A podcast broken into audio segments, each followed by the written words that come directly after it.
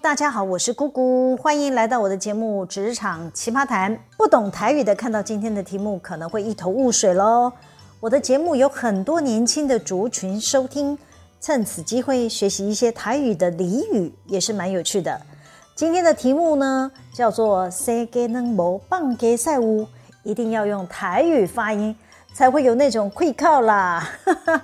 呃，这个意思呢，多半是指在一个群体，包括家庭或者是公司的团队，那些没能带来贡献却到处惹是生非的人。最糟糕的是，那些人往往不自觉给旁人带来麻烦，瞻前不顾后，就会衍生悲剧啦。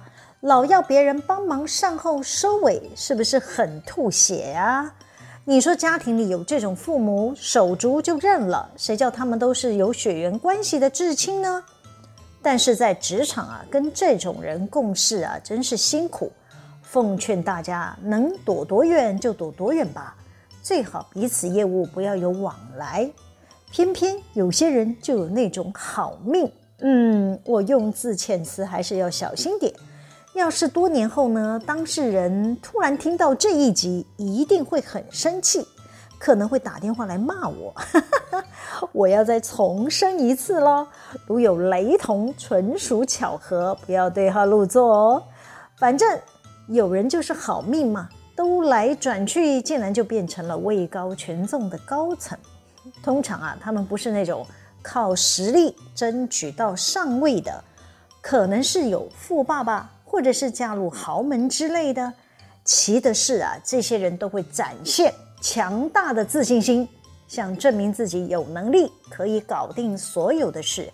他们可以不用学习，就想主导不是他们专业领域的事物。唉，我们这些做下属的就可怜了，每每都要替他们捏好几把冷汗。他们的行为就跟小孩玩大车没两样啊。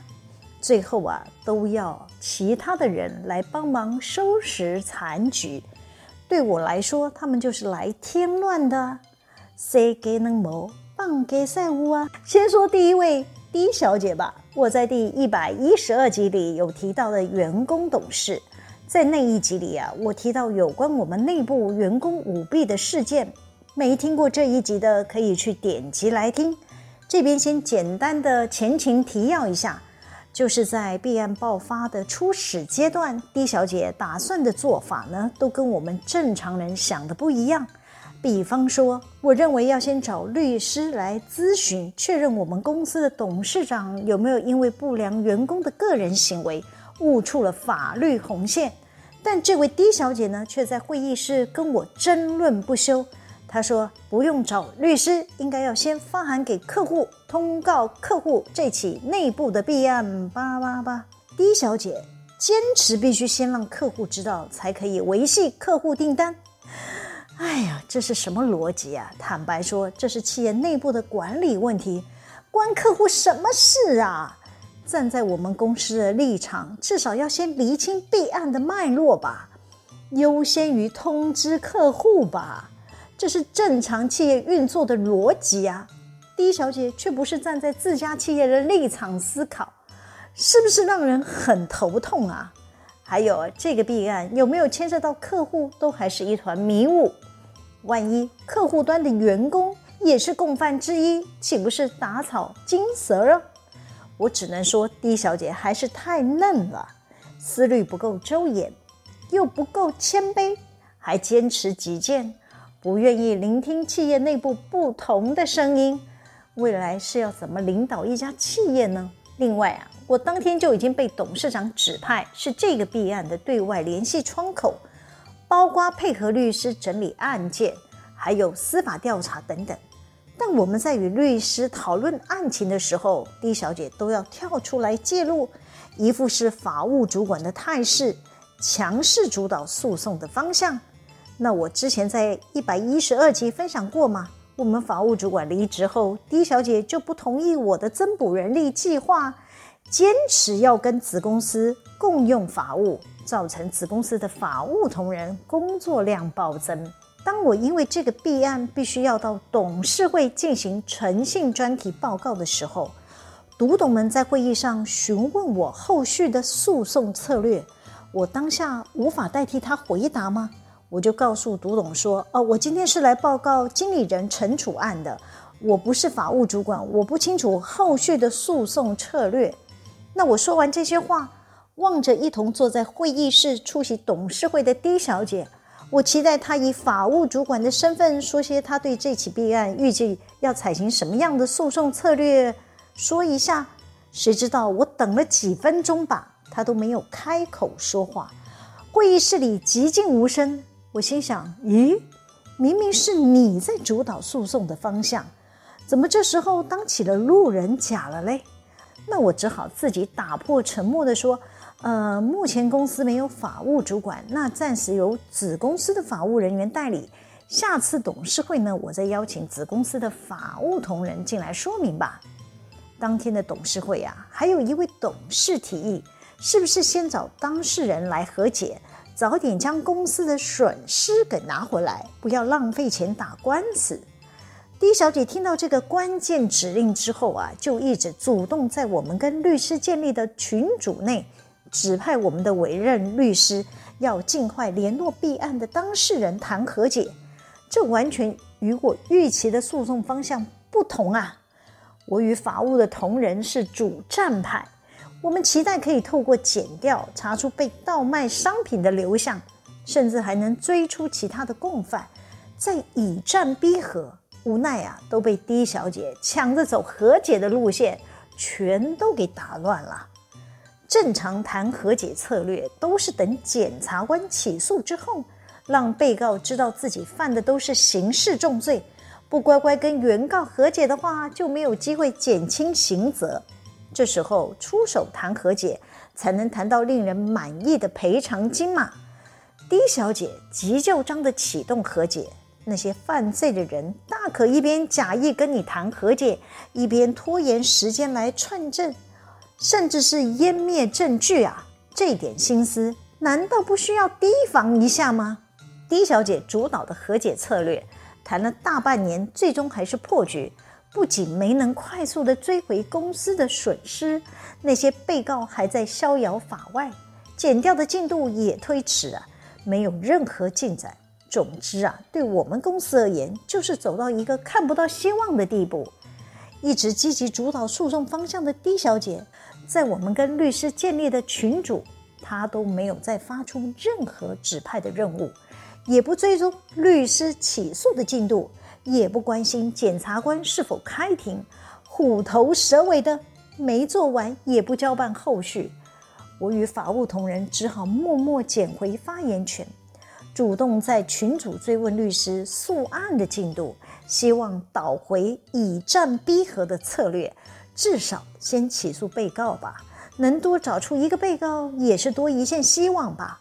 我担心时间拖越久，那些未浮现的被告都已经串证也脱产完毕了。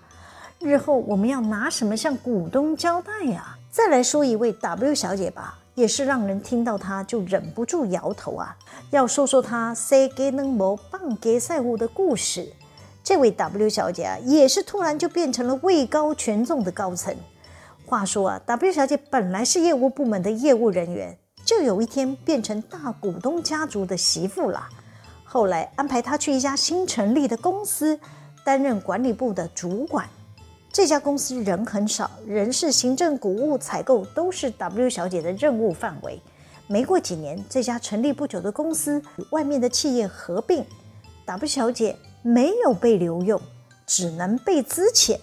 我对 W 小姐的直属主管做出这样的安排，觉得不可思议。至少不看生面也得看佛面吧？连大股东的媳妇都敢支钱，真是了不起呀！一年后，W 小姐还是找了机会回到了集团任职。这一次啊，竟然跳级当上了董事长特助，每周固定参加主管会议，俨然是董事长的得力助手。有一天啊，我们采购主管被集团内的某家子公司紧急征召。要采购主管三天后就到海外公司报到。由于采购主管刚好是母公司的经理人嘛，他出发前呢、跟我打招呼说，子公司的总经理希望我赶紧过去支援，可以三天后正式生效吗？我当下有点为难地说：“这太赶了，况且你是经理人的身份呐，还得经过董事会同意呀。”但我还是与采购主管商讨，尽可能协助我们子公司完成调任他的程序。于是我说：“呃，待我明天找谷物主管确认，如果可以事后追认，我会尽快安排。第二天，我先找谷物主管。”确认董事会可以事后追认，再与子公司协商生效日，并且呢发了邮件通知采购主管正式的转调日期。后续呢就等他回国之后呢，我们再补签转调的文件，就可以进行移交的工作。我以为这一切都安排妥当了，没想到后面杀出个程咬金，没错，就是 W 小姐了。把我们一个简单的集团内部人员转调的事搅到乌烟瘴气。话说，这位采购主管转调生效的当天下午，W 小姐就带着财务长跑来找我。W 小姐问我说：“采购主管不是今天离职生效吗？”我说：“啊，是集团转调了，是怎么啦？”W 小姐继续说了：“对母公司来说，她就是离职嘛。”你们都要对外公告解任他的经理人了，他怎么可以继续签合公司的文件呢？我当下有点傻住了，心想：糟糕，我怎么忘记提醒采购主管这件事啊？于是我告诉 W 小姐说：“呃，我想说，等他回国后，他完成这个签署转调单后呢，我们就会开出移交单，相对应的流程呢，在一起做调整。” W 小姐提高了音量说：“不行啊，你这样违反内机内控哦。他从今天开始啊，就不是我们的经理人，他不能签公司的文件。你被外部稽核查到嘛，是会很难解释的。”巴拉巴拉巴拉。那我自知理亏嘛，就赶紧想到一些亡羊补牢的办法。那我接着说：“好吧，我等等发个信息提醒采购主管，请他先不要上电子签核系统。”那我也会通知，呃，我下属呢，赶快调整签核流程。财务长接着问我说：“那采购主管转调之后，后续的签核权限该转给谁呢？”我不疾不徐地说：“呃，有啊，采购主管调职前有另外送出他的下属 C 小姐的晋升签呈给我，后续呢就是由 C 小姐接续采购主管的位置。”我一边说一边看着 W 小姐的眼睛。刚好捕捉到她有点不可置信的表情，我又赶紧多补上一句：“董事长有签名哦，代表他同意这个晋升案。”财务长接着问我说：“那你怎么没公告呢？”啊，我说采购主管调动有点紧急嘛，加上今天是月初，我正在结算薪水，等等呢，我会请我家的人资发出公告来。那我赶忙交代我的下属研拟公告，调整了签核流程。正打算联络采购主管，请他不要再签母公司的文件之类的信息的时候呢，我就看到 W 小姐正在指挥 MS 的主管来查核采购主管之前是签了哪些文件，如果有误签呢，就请谁来抽单。我当下看着 W 小姐指挥 MS 主管，突然有种不祥的预感。我继而一想，唉，她也是为公司好，我就不要误会她了。不一会儿呢，在国外的采购主管看到我发给他的简讯，从国外打了通电话给我。他告诉我说，他没有签任何的文件。隔天，董事长找我去他的办公室，他说啊，有人跟他反映，采购主管调职出缺，应该要找个人来接手。哎，我脑海突然闪过一个人影，心想那个人该不会是 W 小姐吧？我有点困惑地问董事长说。可是你不是签了 C 小姐的晋升签呈了吗？董事长说：“啊，C 小姐的晋升不变了，但是我还是要再找一个主管来接采购主管的位置啊。”那董事长，你有人选了吗？董事长就回我说：“呃，我明天再跟 W 小姐谈一下，确认她的意愿。”哦，难怪嘞。W 小姐那天这么热心哦，从头到尾关注采购主管的签核问题。又隔了一天，我刚好有事请假，提早离开了办公室。W 小姐跟董事长谈完后呢，答应要帮董事长代管采购。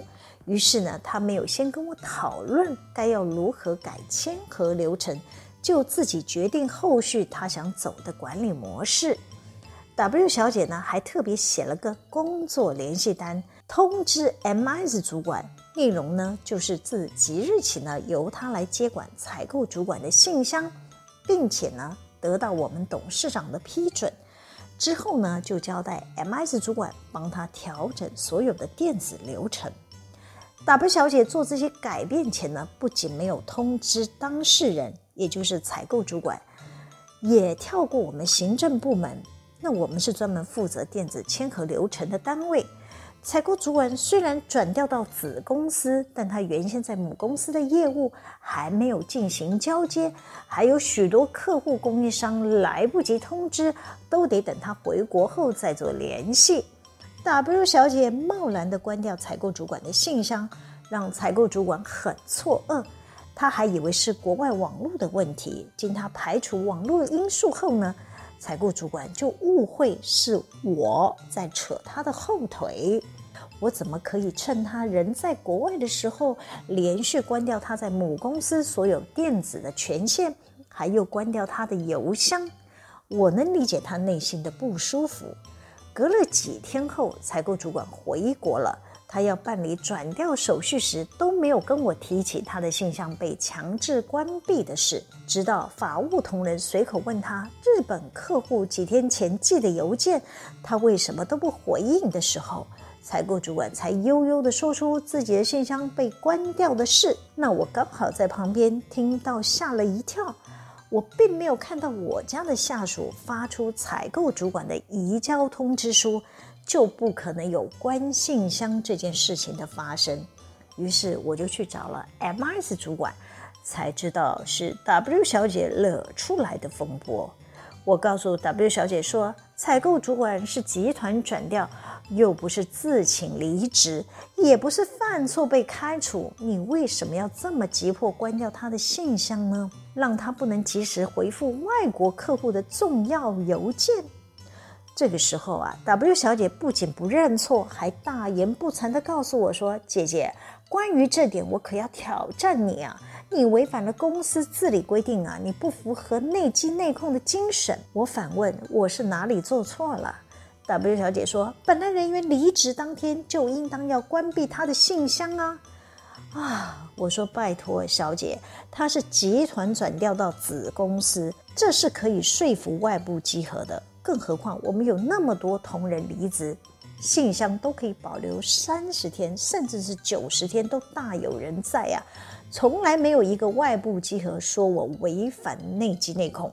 好，即便是我有违反，我也会承担，我会来负责就好。你干嘛要缴获进来啊？写什么工作联系单去关人家的信箱嘞？W 小姐继续辩解说。这是董事长要我接管的呀！我不客气地回他说：“你我都清楚，董事长是不会管这个细节的，应该是你提议的吧？”W 小姐看我一下，戳中问题的核心，大概知道自己是搞砸了，惹到大家背后议论，于是呢，她就跑去找董事长说。他只要帮忙董事长看采购合约就好，没有要接采购主管的位置。董事长也把我叫进去了办公室，希望我加入劝说，要 W 小姐接下采购主管的工作。我心想，看合约是法务的事，应该不需要他再掺一脚了吧？如果不想接采购主管的位置，那干嘛这么热心去关注采购主管签合的权限问题，还急着去接收采购主管的信箱嘞？我看他在董事长面前一再推辞，觉得很疑惑。现在到底是演哪一出啊？你要不是心机重，要贵给谁哩？就是知道采购主管的工作是吃力不讨好，没有你想的这么轻松容易，想借此遁逃吗？我不想扮好人，直接开口告诉董事长：“W 小姐乱关采购主管信箱的事。”我说啊，有重要的日本厂商来信。采购主管都无法回应啊！他是帮公司做事，又不是犯错的员工，干嘛关闭他的信箱嘞？不能等到他回国把工作移交完毕后再做处理吗？W 小姐看我在她公公的前面批判他的不是，赶紧辩称他没有看到那封重要的信，他并没有延误采购主管的工作。叭叭叭。W 小姐说，她还有其他重要的工作规划，采购主管的工作呢，可以请董事长另找他人。巴拉巴拉巴拉。唉，W 小姐高估自己有足够的能力可以承担重任，加上心胸不够宽广包容，就会做出一些不近人情的决策，把一桩经理人转调子公司的美事搅到大家鸡飞狗跳。是不是很典型的 “say get more 棒给赛舞”的奇葩呢？好了，今天的故事太长了，就先分享到这里。喜欢我们的主题吗？可以帮我们留言、按赞、分享、订阅。每周日都会有更新的内容在各大 Podcast 平台上传哦，请大家要记得追踪我。谢谢大家的收听，我们下次见，拜拜。